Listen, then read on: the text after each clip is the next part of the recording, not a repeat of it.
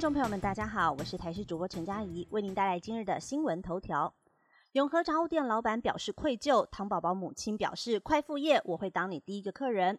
新北市永和有一间杂物店，日前一位唐氏症的谢姓少年点了四十元的杂物，没带钱，遭到杂物店老板报警处理。事情经过谢妈妈在网上公开传的是沸沸扬扬，不仅杂物店在 Google 的评论被灌爆一颗星，还不敌负面声浪关门大吉。老板昨天接受媒体访问时表示，不知道对方是唐氏症的患者，内心感到非常愧疚。由于该店是采取先结账才做餐，当时唐宝宝说要找找看身上有没有带钱，却迟迟没有付款。这时才上前询问他有没有使用电子支付或是找家人协助，对方也没有回应，才误以为是消费纠纷，报警处理，并没有发现对方是唐氏症的患者。后来得知，内心感到十分的愧疚，并且表示如果知道对方是唐宝宝的话，根本不可能报案。而对此，唐宝宝的妈妈在今天凌晨左右也在脸书简短发文，要老板快复业，我当你第一个客人。不少网友看到之后，也在底下纷纷留言加油，继续向前行，希望是一个完美的结局。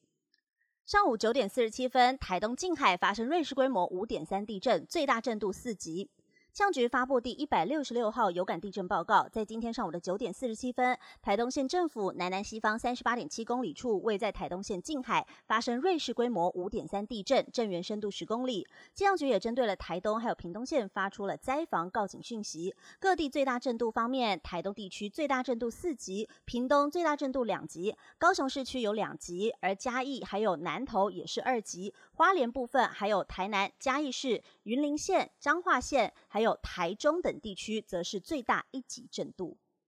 继续要来关心空气品质方面，今天中南部空品雾蒙蒙，全台二十一个测站亮橘灯。气象局表示，在今天上半天，大多都是阳光普照，只有在迎风面的基隆北海岸以及东半部地区有零星的飘雨。午后，东北季风逐渐增强，在桃园以北和东半部地区、恒春半岛，甚至是马祖，降雨几率都会增加。尤其在宜兰地区，今天晚上会有局部大雨，基隆北海岸也会有局部较大雨势发生的可能。温度部分，在今天北部还有东半部地区的白天高温大约来到二十八到二十九度，中南部地区三十甚至上看三十二度，而体感温度。都是微热，各地早晚低温大约是二十一到二十四度，所以西半部地区的日夜温差会比较大，提醒您要留意温度变化了。而在空气品质的部分，宜兰花东空品区还有澎湖都是良好等级，而在北部竹苗以及澎湖、马祖、金门这些都是普通等级，中南部云嘉南、高平地区的空品亮起了橘色提醒等级。气象局也说到了，明天受东北季风影响，在竹苗以北位在迎风面扩散条件佳，